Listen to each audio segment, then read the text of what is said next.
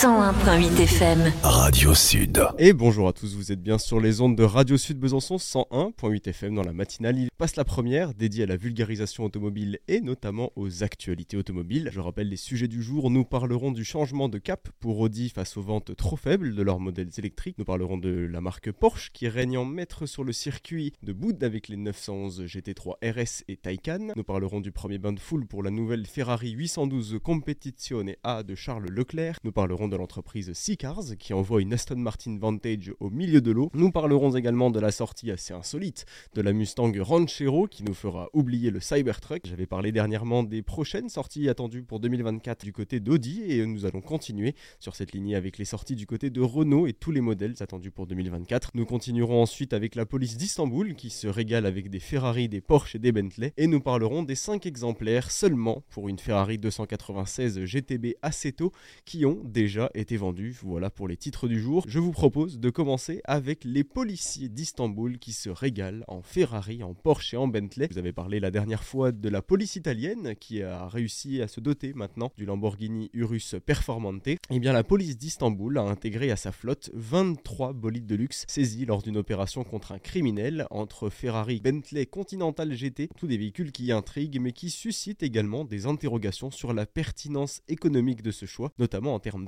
d'entretien et d'impact environnemental. Un vent de modernité qui souffle sur la police locale d'Istanbul qui vient d'étoffer sa flotte de patrouille avec 23 nouvelles voitures, dont certaines défient toutes les attentes. Imaginez-vous immobilisé par une Bentley Continental GT plutôt que par la traditionnelle berline de patrouille. Eh bien, à Istanbul, c'est devenu réalité. Lors d'une cérémonie officielle, le ministre de l'Intérieur turc a dévoilé ses nouveaux bolides dans la flotte de la police stambouliote. Ces bolides de luxe appartenaient à un criminel impliqué dans diverses activités illégales et les véhicules ont été saisis puis affectés à la police locale. Bien que cette initiative vise à renforcer l'image de la police, comme on le fait parfaitement par exemple avec la police de Dubaï, certains s'interrogent sur la réelle pertinence économique de ce choix.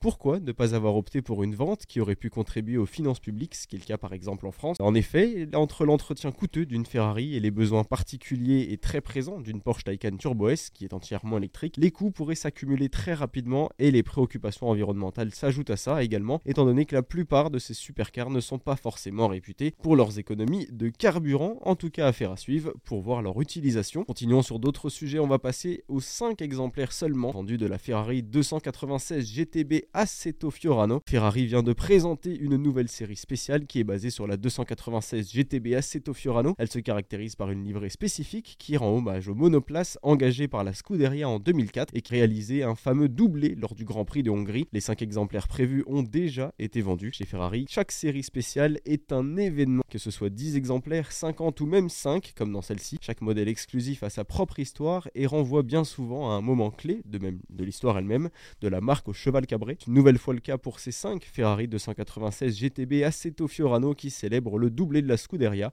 au Grand Prix de Formule 1 de Hongrie en 2004. Lors de cette édition, Michael Schumacher et Rubens Barrichello avaient franchi la ligne d'arrivée en première et deuxième place, permettant alors à l'écurie italienne de remporter son sixième championnat du monde consécutif, un exploit qui méritait bien une série spéciale, même presque 20 ans plus tard. Inutile de sortir le chéquier pour cette série spéciale, Ferrari a donc pris pour la base une 296 GTB, cette dernière conserve d'ailleurs le même moteur, à savoir un V6 2 litres 9 biturbo qui a été électrifié et qui développe la puissance de 830 chevaux pour un couple de 900 Nm. Bien que rien n'avait été confirmé, les performances devraient rester inchangées. Les spécificités par contre se concentrent sur l'esthétique de cette berlinette.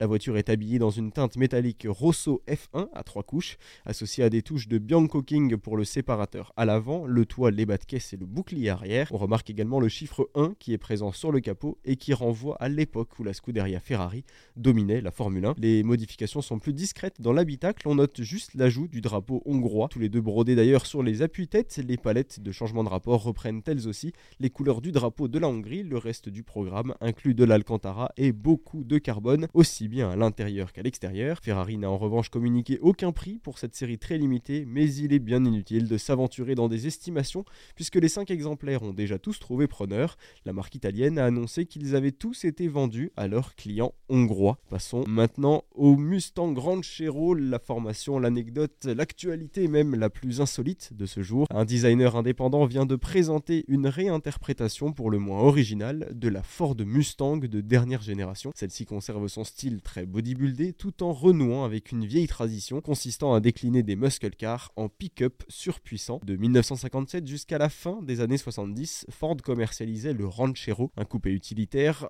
que ce soit en Australie ou aux États-Unis, qui a eu son heure de gloire et qui a séduit de nombreux acheteurs. Malheureusement, le succès ne lui a pas permis de rester au catalogue du constructeur américain et il a malheureusement fini par disparaître. Ford ne s'est jamais risqué à relancer la production de ce Ranchero et c'est pourquoi Oscar Vargas, un designer indépendant, a choisi d'imaginer une version moderne en restant complètement fidèle à la philosophie du modèle d'origine. Quelle meilleure base que l'actuelle génération de la Mustang pour faire revivre ce Ranchero, me direz-vous. L'idée est de pouvoir partir en forêt pour aller chercher du bois tout en écoutant les vocalises du V8 qui ne manque pas de charme. À tel point qu'on en vient à regretter qu'il ne s'agisse que d'une réalité virtuelle. En effet, les chances pour que cette Ford entre en production sont complètement inexistantes. Il n'y a même pas d'espoir. Une vue de l'avant, la Mustang est en grande partie identique à sa version de série. Il y a le capot qui en revanche reçoit un énorme bosselage qui court de la proue jusqu'à la base du pare-brise. On remarque également de nouveaux passages de roues qui sont d'ailleurs beaucoup plus évasés. De profil, la partie centrale de la voiture ne change pas, c'est à l'arrière que la magie opère puisque Mustang sort sa poupe fastback contre une benne. Les dimensions de celle-ci ne sont pas communiquées, mais de toute façon c'est inutile de mettre l'eau à la bouche des artisans. Enfin, un aileron vient coiffer la face arrière juste au-dessus d'un autre logo qui est surmonté du monogramme Ranchero. Aucune information n'a été donnée concernant le moteur, on imagine donc qu'il s'agit toujours du bon vieux V8 5 litres de presque 500 chevaux. Bien qu'il soit complètement fictif, on ne peut s'empêcher d'imaginer ce pick-up cruiser sur la célèbre route 66. On va continuer nos sujets avec le premier bain de foule pour la Ferrari 812 Competition de Charles Leclerc, puisque Charles Leclerc vient de recevoir sa nouvelle 812 Competition, une A sur mesure de la Scuderia, une œuvre d'art mécanique en édition limitée qui arbore une teinte exclusive et qui est propulsée par un V12.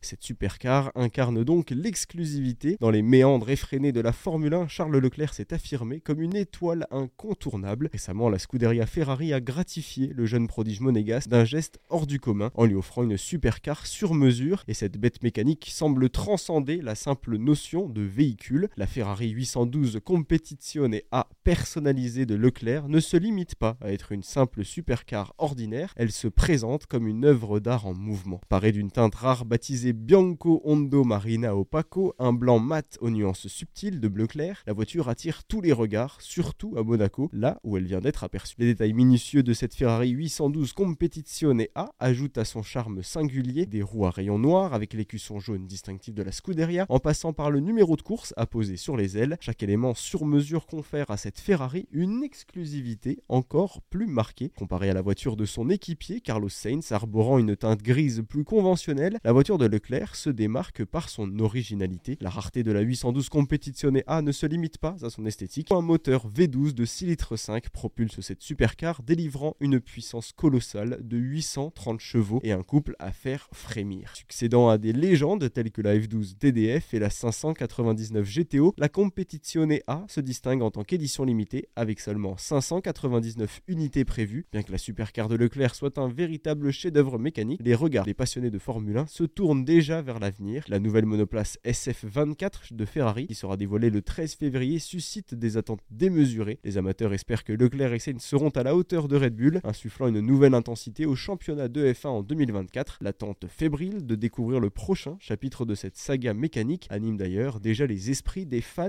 les plus fervents. Passons maintenant à un autre sujet, celui de l'entreprise Seacars qui envoie une Aston Martin Vantage dans l'eau, qu'effectivement on va découvrir la fusion entre l'élégance d'une Aston Martin Vantage et la liberté de naviguer avec des créations révolutionnaires de la part de Seacars et de Mastery. Ces véhicules amphibies offrent une expérience ultime où le style rencontre la puissance nautique. Plongez-vous dans l'imaginaire d'une conduite exaltante à bord d'une Aston Martin Vantage, cheveux au vent, mais cette fois-ci abandonnez le bitume pour les eaux calmes où votre course ne connaît aucune limite terrestre. C'est la vision de Seacars, une entreprise brésilienne qui réinvente la notion de véhicule amphibie avec ses créations remarquables, le V-High et le Maestri. À première vue, ces embarcations d'environ 4 mètres de long séduisent par leur ressemblance frappante avec l'emblématique Aston Martin Vantage.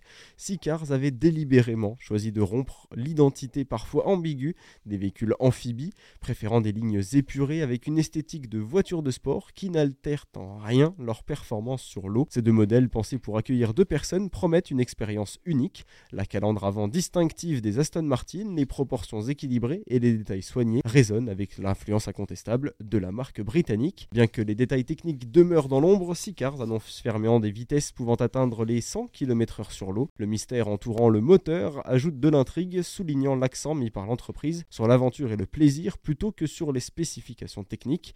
Avec leurs deux véhicules, Sicars présente une alternative intéressante aux véhicules amphibies conventionnels, fusionnant de manière parfaite le luxe automobile à la liberté de naviguer. Ces bolides aquatiques ne sont pas simplement un mélange entre une voiture de sport et un bateau, ils incarnent une expérience ultime où le style rencontre la performance et défie les conventions et offre une aventure sans limite. En tout cas, ce qui est sûr, c'est que si vous y allez, n'hésitez pas à nous en envoyer des photos. Passons maintenant à Audi et leur changement de cap face aux ventes trop faibles de leurs véhicules électriques. Puisque les ventes ont été beaucoup trop timides dans la gamme électrique, Audi est d'ailleurs contraint de réagir. La marque Osano revoit donc sa stratégie pour les années à venir, reportant la sortie de certains modèles électriques et remplaçant les thermiques au centre de leur plan. La situation n'est décidément pas idéale au sein du groupe Volkswagen, puisque chez la marque de Wolfsburg, la gamme ID a toutes les peines du monde à séduire la clientèle, à tel point que l'imminente ID2 est attendue comme le Messi, les choses qui ne vont d'ailleurs guère mieux chez Audi, comme l'a confirmé le nouveau patron de la marque. Bien qu'elle ne compte pour l'heure que trois modèles, la gamme électrique d'Audi était appelée à s'étoffer considérablement dans les prochaines années. Dernièrement, c'est le Q6 e-tron qui se dévoilait et qui devait être le premier d'une série de nouveaux modèles.